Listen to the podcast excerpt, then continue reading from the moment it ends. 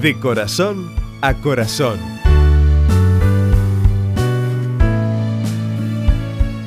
Samaniego cuenta en uno de sus relatos que la lechera iba haciendo cálculos de lo que podría llegar a ganar si vendía bien su mercadería.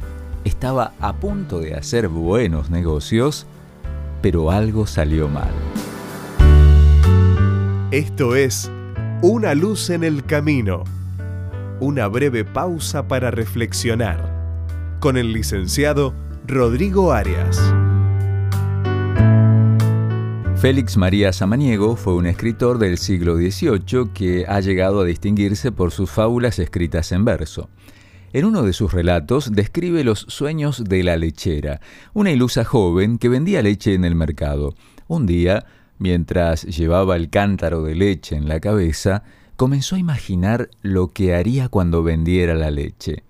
Con el dinero se compraría un canasto de huevos del cual nacerían 100 pollos.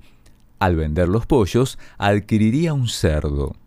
Cuando el cerdo estuviera tan gordo que la panza tocara el suelo, lo vendería y entonces se compraría una robusta vaca y un ternero que salte y corra toda la campaña hasta el monte cercano a la cabaña.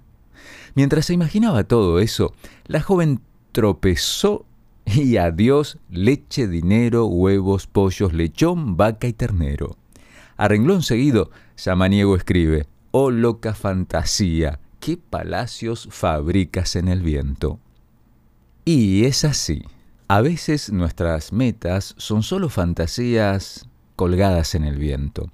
Es que no podemos alcanzar nuestros objetivos solo imaginándolos y soñando con ellos. La imaginación es útil solo en la medida en que vaya acompañada de una buena dosis de transpiración. El refrán lo dice, ¿no es cierto? 1% de inspiración y 99% de transpiración.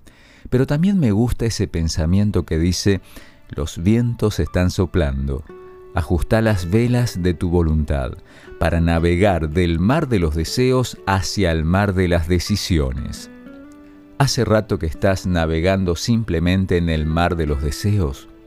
Hoy puede ser un gran día para ajustar las velas y comenzar a avanzar hacia el mar de las decisiones, porque ese viento que sopla es la ayuda de Dios que te dice, te ayudaré a llegar, te daré las fuerzas y te sostendré momento a momento, pero es hora de navegar. Quiero recordarte que las lecturas por una vida mejor que obsequiamos en nuestro programa pueden ayudarte en este proceso. Vas a encontrar en ellas ayuda emocional y espiritual. Podés solicitarlas gratuitamente en nuestros puntos de contacto. En Facebook, buscanos como Una Luz en el Camino o llamanos al 0800 555 0201. Las lecturas por una vida mejor te van a ayudar a fortalecer tu voluntad. Te lo recomiendo de corazón. Esto fue Una luz en el camino. Te esperamos mañana para un nuevo encuentro, cuando volveremos a decir... Permitamos que a lo largo de las horas de cada día, Dios sea una luz en nuestro camino.